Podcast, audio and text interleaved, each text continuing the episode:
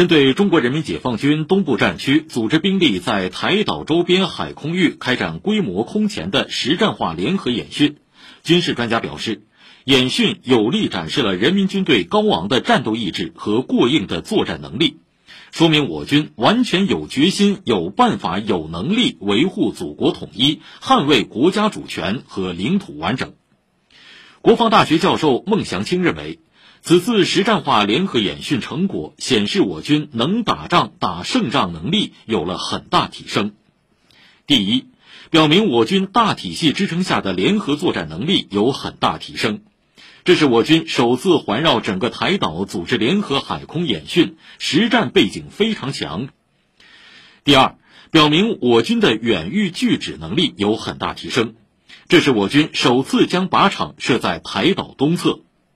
第三，我军的精确打击能力也有很大提升，这是我军首次组织火力穿岛实弹射击，而且穿越台岛爱国者导弹密集部署区域，在美宙斯盾舰的眼皮下精准命中目标。这反映出我军已经解决远海远域看得见、打得准的问题。